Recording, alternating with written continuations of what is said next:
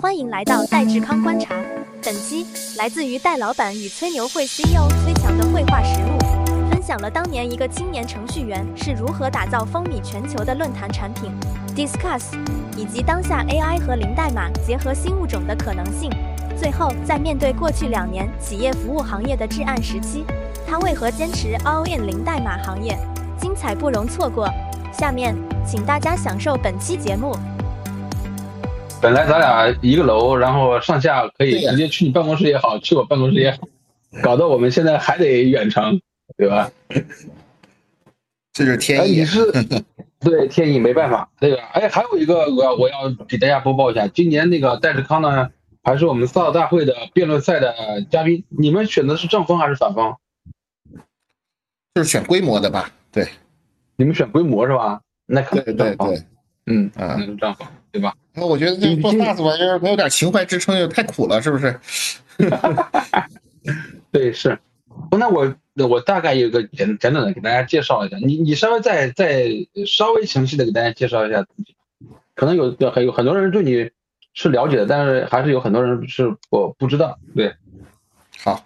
啊，我这个我是一个程序员啊，之前大概就是写程序写了很长时间啊，从这个初中小学就开始写程序，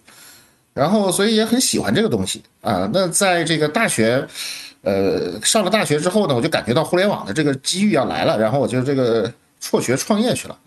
那创业做什么呢？当时我感觉到是互联网上的一个比较大的矛盾是不断涌入的网民和匮乏的互联网之内容之间的矛盾。所以呢，我就想说，那个，那我们用什么方式来去丰富互联网上内容，让大家来了有事儿干，有地方可以玩儿，啊，所以当时就做了这个 Discuss 这个产品。这产品呢是通过一个开源的方式，然后来使得这个让每一个站长，尤其个人站长都能去建自己的站，然后来丰富这个网上的内容。那一时间呢，这个我们呃这个技术做的还是不错的，因为主要技术就是我自己写。对，然后就每天 精益求精的把它写到。夸自己吗？这是。就是把它写到极致啊，写到极致，然后这个产品的性能啊非常好，所以很多大网站就会用了。再后来普及到了各种各样的小网站，那然后这个一时间这个网上的这个这个论坛就比较比较发达。但是呢，其实，在做这个创业的过程之中呢，其实我们觉得说做这个事儿，其实也是一个社会意义大于其经济价值的一个东西。因为我们本身是不收钱的啊，然后这个这个全靠一些这个大企业的这个 license 费用和一些服务的费用来收费，所以当时觉得说这个商业模式吧，好像就不如人家做纯互联网的这种性感。但是我自己觉得也还是就第一次创业，我觉得这个有遗憾，也有也有这个幸运吧。后来呢，在这个一零年的时候，啊，这个就被我们就被腾讯收购了，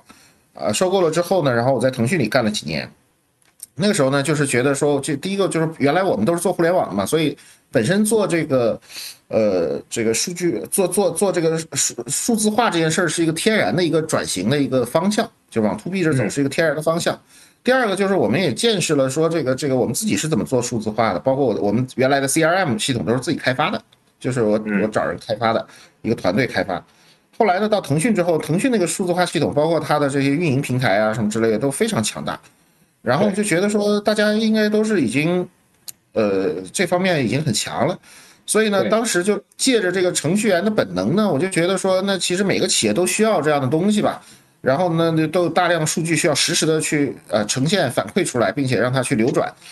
所以就当时也不知道什么叫低代码，但是就觉得说，如果能够抽象出来一个把大家程序员的这种增删改查的这种代码，不要再去用手写了的这样的一个方式，然后就能够。呃，搭建啊，配置就能配置出来。那这个对于企业来说，我觉得是挺有用的。啊，后来这个我就先是投资了伙伴云，啊，因为那个时候我还是一个投资人啊。然后除了投资伙伴云之外，我还投资了这个一些其他的 to C 的项目，啊，然后这个后来到一六年的时候，这个啊，这个伙伴云的经营上也出现了一些呃资金上的一些问题，然后我就连自己这个人和钱一起又加入到这个公司里来。去来继续做这个这个系统，后来呢，这个到一九年、一八年的时候吧，就听说说啊，国外好像终于对我们想做的这个事儿有一个定义了，叫做什么低代码。在之前的那长时间里都不知道说你这东西做的是个啥玩意儿，所以也是充满了怀疑与这个这个什么，呃，前面其实还挺苦闷的。呃，现在更苦闷。现在更苦闷的原因是什么呢？就是说这个低代码已经是一个赛道了，可是呢，这个又遇上经济不景气啊，还有这个一些这个 SaaS 行业的估值的重重构的这么一个过程，它可能又对我们提出新的挑战，所以我们可能也是在这个不断的创新摸索一条符合中国特色的一个低代码之路的这么一个过程中吧。那同时呢，我自己还有一个心理心得体会是什么呢？就是原来我创业的时候做 Discuss 的时候，其实是一个。呃呃呃，脚踏实地的一个就是苦苦逼程序员的那个状态，呃，我觉得那个状态其实我自己觉得蛮充实的。后来呢，其实因为我做投资的时候，那时候腾讯并购完了，包括我投的第一家公司也上香港上市了，然后呢，其实就就有了一些钱，然后呢，用这些钱再去啊投资这个这个互联网红利的时候呢，你会发现这个会有一些合理合法的 easy money，就是很容易的钱就可以赚。嗯。所以我觉得这个容易的钱，这个它有点像一个毒药一样的东西，就是它让你这个心态变得也不好。比如说我们那时候做天使投资的时候，我就觉得说，那如果我看一个公司如果看不到一百倍的前途，一百倍的前景，那我就没有必要要投它，没有必要投嘛，是吧？这个在红利期我们讲一百倍这个是正常的，但是在这个红利期过去了之后，那我们的心态又怎么去调整回来？这个也是当时我重新回到伙伴云的一个很重要的契机，就是，就我觉得这个不可持续，因为我投的第一个公司投了五十万人民币，然后他就这个做了几年就香港上市了，然后我去敲锣，哎，以前因为不知道这个香港那是什么东西啊，然后就敲了个锣，敲了火锣回来，然后算了算回报，大概大几百倍甚至上千倍吧，投了五十万，对，啊，我觉得这个事儿这个事儿简直就是太疯狂了，对吧？但心里也有一种不安全感。那不安全感，就是说这个觉得说你你你这容易钱赚多了以后，这个这个这个你就不会再脚踏实地的做什么事情了。所以我认为我有一段时间我是不太会、不太会、也不太想要脚踏实地的做一些事情的。所以我另外觉得说这个我创业就回到这个伙伴云这个创业公司，其实是一个自我的救赎，是我对自己内心的一个浮躁的一个浮躁的心态的一个一个救赎，一个回归。对。嗯，所以呢，正好就是说，这个现在我们这个经济也在从这个原来改革开放初期的这个策马狂奔，到到现在二十好一些吧。对，大概就是这么个历程。嗯，对对对，其实我们上次也聊过。哎，有我看有个网友在问说，Discuss 现在还好吗？现在还怎么样？这个这个这个产品还在吗？呃，Discuss 呢，这个产品我认为就是，其实我已经大概十年没有更新过这个产品了。但是呢，这个产品呢，现在是由这个一群爱好者啊，这个通过一个叫 Dismall 的一个一个平台来去来去维护的。因为它是开源的，所以呢，它的生命力其实相对来说就比较顽强。就到现在为止，大概还有几百个开发者在不停的贡献这个源代码和贡献这个这个什么上面的插件呐、商城啊，或者说皮肤啊什么什么这样的这样的方式，就是所以它进入到一个社区维护的一个状态。对，嗯。哎，其实呢，我们我们返回来去说，比如说伙伴伙伴云是哪年开始？就是你我刚才你也讲，就是后来呃是先投资了它，呃那个时候就是伙伴云是什么时候开始的？呃一三年嘛，一三年开始，哎其实开始挺早了。对，因为那一年呢是有一个事情，好像是这个呃微软收购了一个叫 Yammer 的公司。对，Yammer，对。对那个 Yammer，然后那个 Yammer，我们一看说这是什么东西？这就是一个微博呗，对吧？或者大家员工吐槽的一个地方。说这东西怎么能和企业服务有关系呢？那你就会觉得说，哎，好像这个这个原来的这个 To C 和 To B 的界限没有那么的清晰了，好像说这么一个东西，它也 对，就是觉得好像可能未来我们要服务企业，但是企业里面本质上它构成的还是一个个的人嘛。那所以做一个这个企业里面的人喜欢用的东西。呃，这个也觉得是挺有意思的，所以其实 Yammer 给了我们一些勇气和信心啊。嗯，就那个时候，然后那个伙伴云最早时候的形态是什么样的？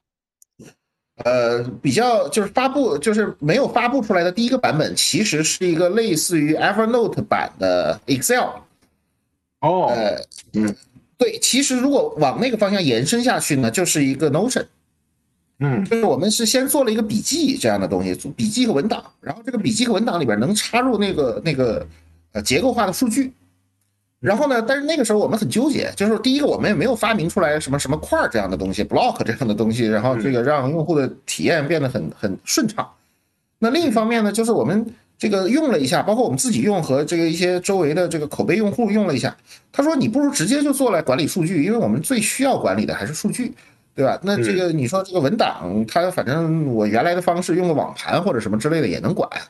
啊，所以后来呢，我们做的第二个转型就是把这个 Evernote 这一层，就是这个这个笔记的这一层就就剥离掉了。但当时我觉得是缺乏了一个洞察。如果说说我们很希望说这个这个在笔记上就是把 database 这个非常好的结合进来，其实是有办法的啊。如果深深入钻进去是有办法的。但当时我自己的想法也是更倾向于说，因为我们以前做的 CRM 啊，做的这些东西。它确实是结构性数据为主，然后这个文字性的这个非结构化的数据是是辅助的，所以就就就当时我们就做了这样的一个转型。那转型的时候呢，其实也没有什么 Airtable，那时候也不知道啥叫 Airtable 这些东西。后来呢，其实我们跟 Airtable 好像是就我们比 Airtable，我们伙伴云的当时叫伙伴云表格，就改完了之后，嗯，对，啊，比 Airtable 还早发布了一点。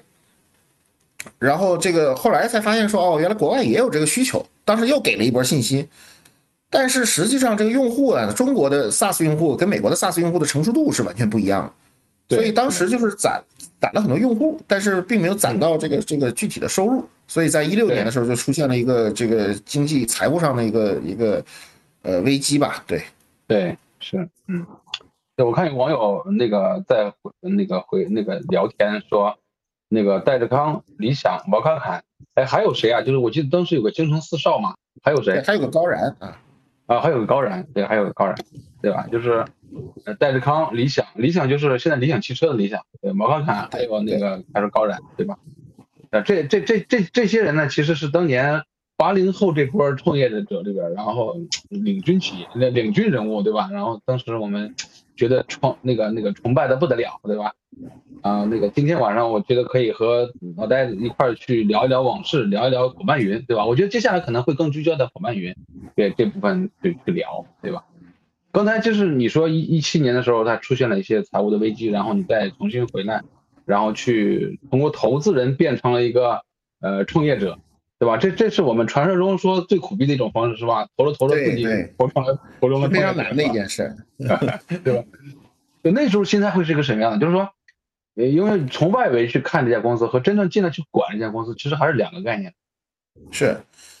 就是我那个时候呢，因为就天天投资嘛，跟人指点江山，然后呢，这个这个每天从早到晚就是见创业者，就就就就这种这种感觉。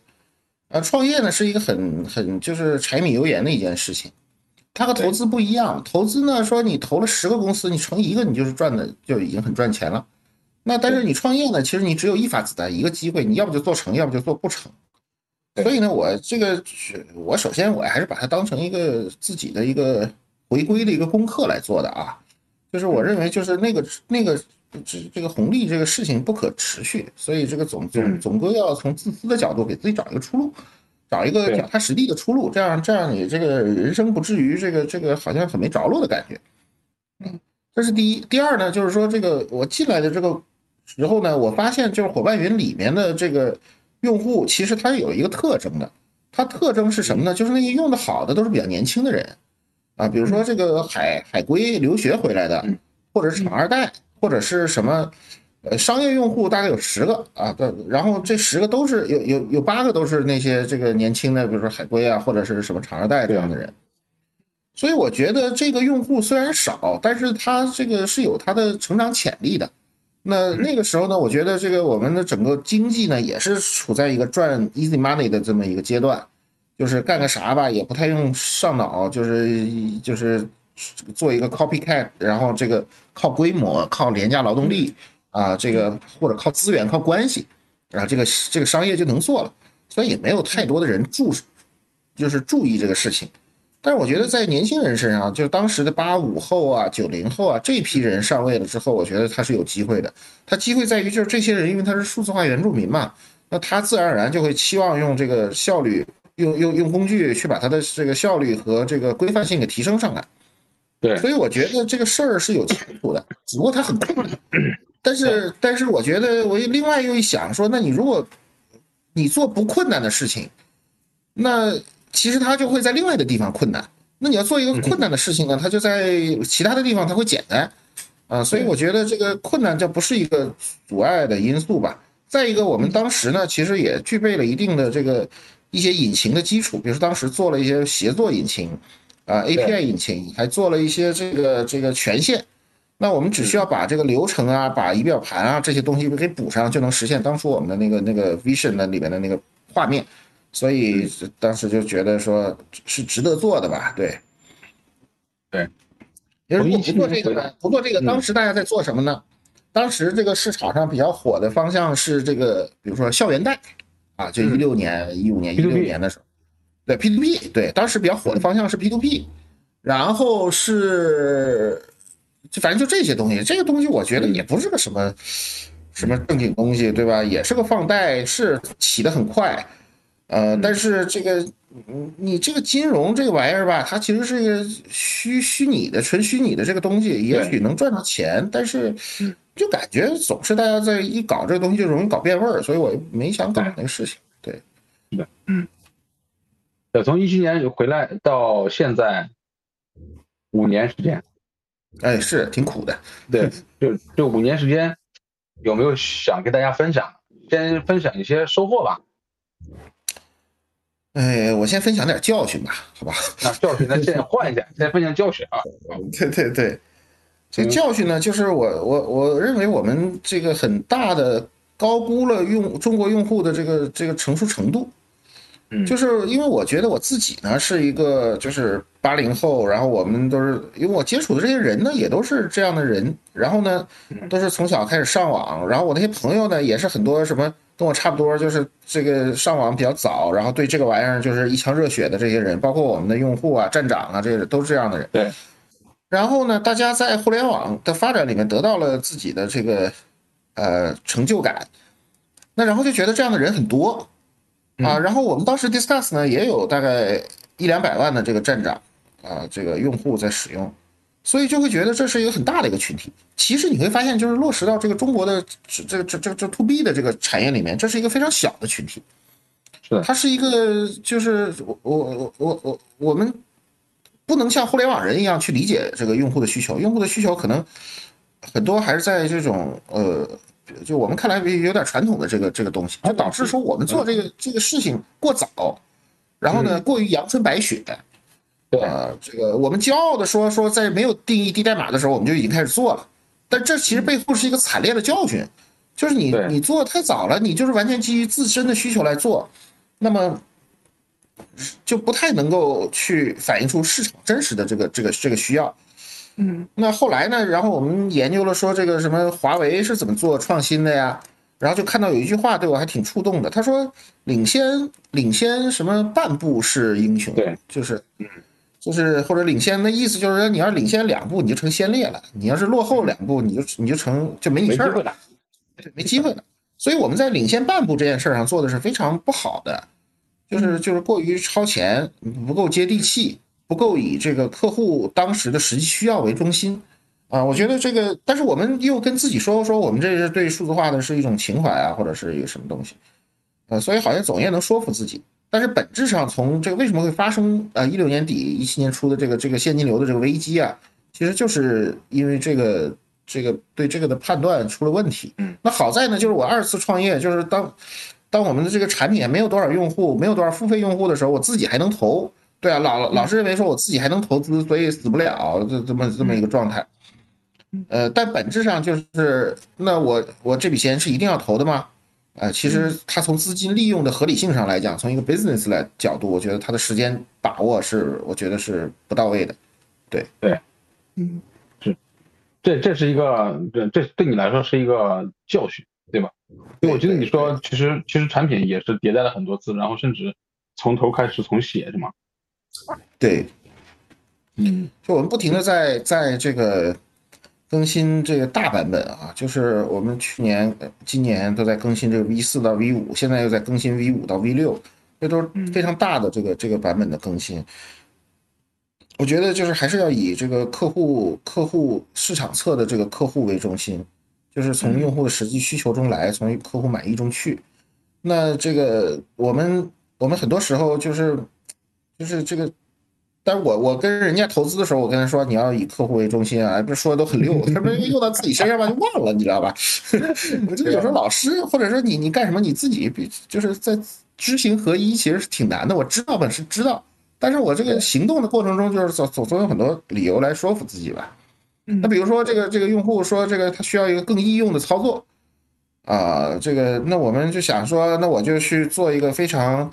呃，这个非常前沿的、非常新潮的一个界面，但是呢，所以另外的用户又说说你这个界面不是很重要，我这这这里边的这个功能很重要啊，我们要去做这个这个能力，所以这个它跟 to C 的互联网其实还真的是挺挺不老太一样的，所以我们在相当长的时间其实都是，要不呢是跟着客户去盲从，啊，要不就是这个这个跟着自己的这个内心去去搞这个呃理想主义。对，所以呢，其实一直没有太找到这个以客户为中心的这个平衡点和商业之间的这个平衡点。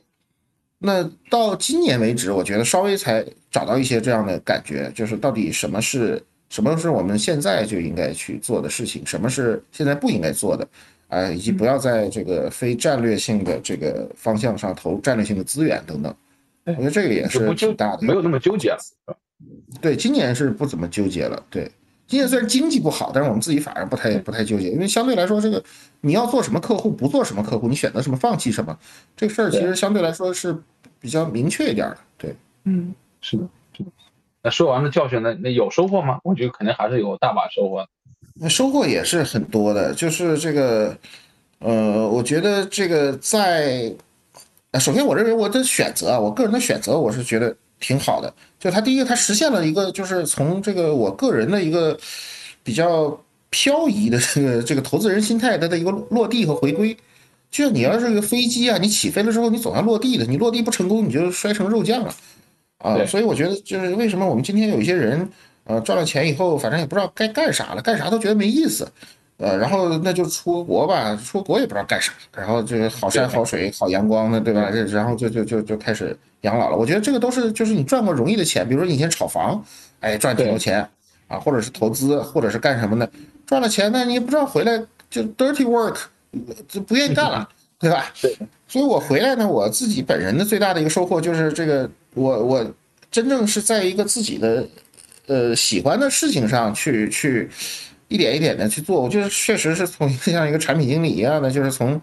呃，什么什么什么一个按钮啊，或者一个界面，就我现在还在乐此不疲的干这样的事情，呃，就是是你会觉得说这个这个事儿是充实的，包括我去卖一个一万块钱的订单，跟客户去这个卖一个一万块钱订单，我也觉得挺充实的，所以我觉得这个心态回归是是挺好的，它的回归带来的是什么呢？是这个幸福感的提高。呃，以前就是这个赚很多容易钱的时候呢，其实幸福感也没那么高，啊，很空虚是吧？啊，空虚，因为你这个就比如说你投资一个公司，你他赚了钱了，对吧？他到底跟你有多大关系呢？其实你心里知道有那么点关系，但是关系不那么不是那么大啊。那然后呢？但是你你你赚了钱，你成功，人又要你总结什么成功经验教训，对吧？那他让你总结，你只能瞎说嘛，对不对？你瞎说这东西，你说到底对不对呀？这个事儿也不知道。对。然后呢，大家就把这个什么投资理解成是一种玄学，反正就是妙不可言的一种东西。其实什么妙不可言，就是红利，没有红利都是白扯，对吧？没有大盘，你你这个个股再怎么样没有，对吧？这这不好弄。嗯嗯，哎，所以我这个心态上回归了。再一个就是说，这个我觉得我也这个八零后原来是非常新锐的一帮创业者啊，到今天也变成一个这个这个老老创业者了，对吧？所以我觉得这个还是要干一些自己有情怀、有喜欢的事情。那数字化这个事情，我是一直有情怀、有喜欢的，呃，所以呢，这个他如果有情怀在呢，你遇到一些困难的时候，不至于说很容易打退堂鼓，或者说不容易不不容易很纠结，对，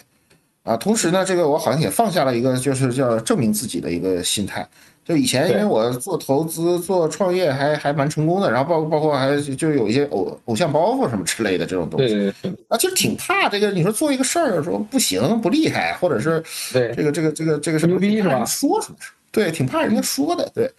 现在呢，我觉得就是这方面的烦恼都非常少。我觉得这个是对我个人来讲最大的一个，就是基本上实现了我的个人的回归和自我向一个向一个更脚踏实地的方向的一个救赎啊，这是一个。嗯。嗯，第二个就是这个，我们后来也学了一些华为的东西啊，我觉得是是是有一些意思的。呃，不是说我们这样的公司生搬硬套去把华为的一些流程拿过来，而是在这个关于在制定战略、做选择的时候的这些思维和方法论，使得我们这个全员能够越来越清楚的知道，就是我们想想要选择什么样的目标客户，以及我们到底如何做，是让这些目标客户是不能够，呃，他他对我是欲罢不能的，啊，其实做了一些这样的事情，我觉得还是不错的。再一个就是，我觉得这个还是回到刚才说的这个喜欢上来，就是我们抱定一个说，我们最终服务的还是 to B 里头的人的这样的一个一个一个呃一个思维吧。就是说，这个因为我们觉得人在这个企业里还是发挥了一个非常重要的作用。那么我们要让用这个产品的人喜欢用这个产品，而不是简单的像一个。to B 产品是就是纯粹的满足老板或者满足这个这个什么，所以经过这一两年的迭代，在产品上反正也有开始一些用户开始呃由衷的喜欢我们这些东西。对，它不仅仅是说用你来搭了个系统，搭了个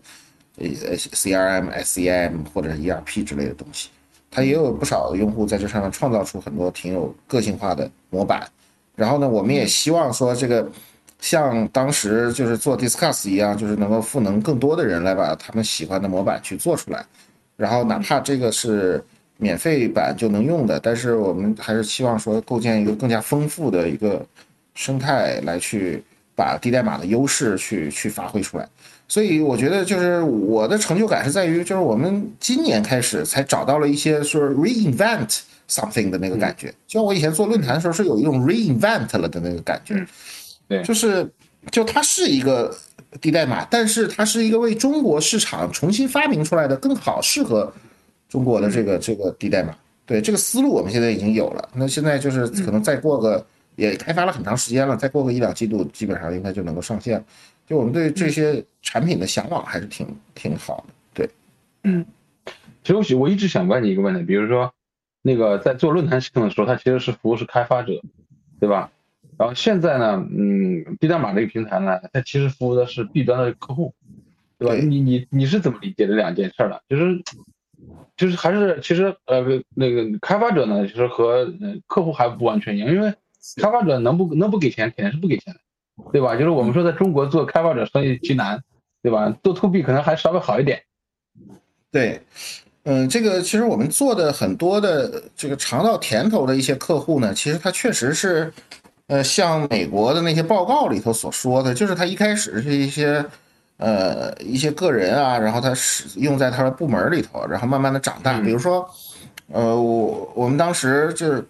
比如说是怎么做比亚迪这个客户的，是怎么做什么呃朝阳法院这些客户，是怎么做什么泡泡玛特这些客户，怎么做未来这个客户，其实都是，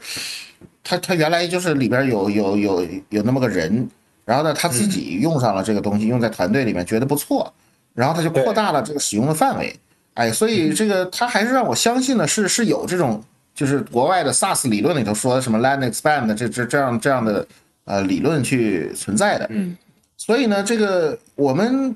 短板，我们长板是在于这个 land expand，就是先你先着陆，然后再扩张的这个这个这个路径。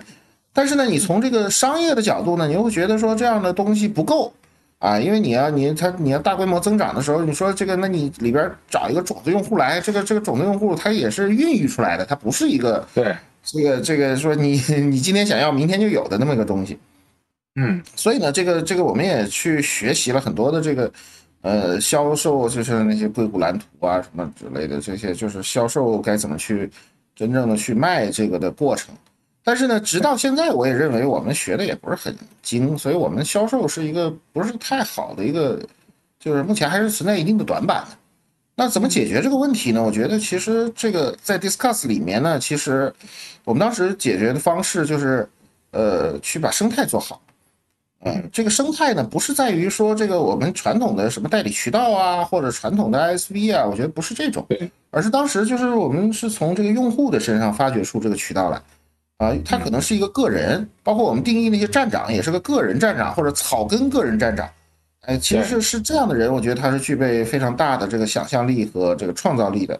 所以呢，这个我觉得其实未来我们希望走的路径可能也是从生态的方式，但是不是那种传统的代理渠道的那样的传统的，比如说金蝶用友那种代理渠道的这个这个方式，可能是更偏向于，呃，就是原来我我做 Discuss 所熟知的那样的这这种方式来去解决销售的问题。那之前呢，我们也是这么解决销售问题的，因为我我那个时候我就是纯程序员，我连什么都不知道，就是销售我也不知道，然后我就是每天写程序做客服，写程序做客服，但是这个还是在这个过程之中吧，我觉得这个要有更多的伙伴在一起。我们为什么叫伙伴云呢？其实从第一天开始就想要酝酿这样的一个，就是做一个给伙伴的这样生态是吧？对，就想做这个生态，而且这个我们为了。叫这个名字，然后还花了好多钱去注册那个商标，那个商标也不是太好注册，包括花了一百多万去买个当时的一百多万，就十几年前的一百多万去呃八八年前的一百多万去买一个域名，所以这个反正就伙伴这个域名是吧？对对对对对，嗯，现在以前那个就是我每年都问这个域名，但是这个域名每年都涨价，我靠，后来我就太烦了，我就把它买下来算了，买了吧，对吧？对对，买了算了，这太烦人了，对，嗯哦。对，所以，我们终极生态，终极肯定是要做大量的这个这个伙伴生态的。对，嗯，呃，所以，但是为什么一直没有做呢？因为我觉得，就是我这还是有点爱惜自己的羽毛吧。因为以前觉得说，这个你做一个生态，就是大量的人对你的信信信任的问题，对吧？你肯定要有一个完善的模式和机制，以及相应的产品配套的模型，然后才能做这个事情。所以我希望就是在准备好了的时候吧，也许在明年的某个时候。啊，正式开启做这个事情。以上就是本期戴志康观察所有内容。想了解更多商业科技观点，别忘了订阅、收藏、点赞、转发。每周一、三、五准时更新哦。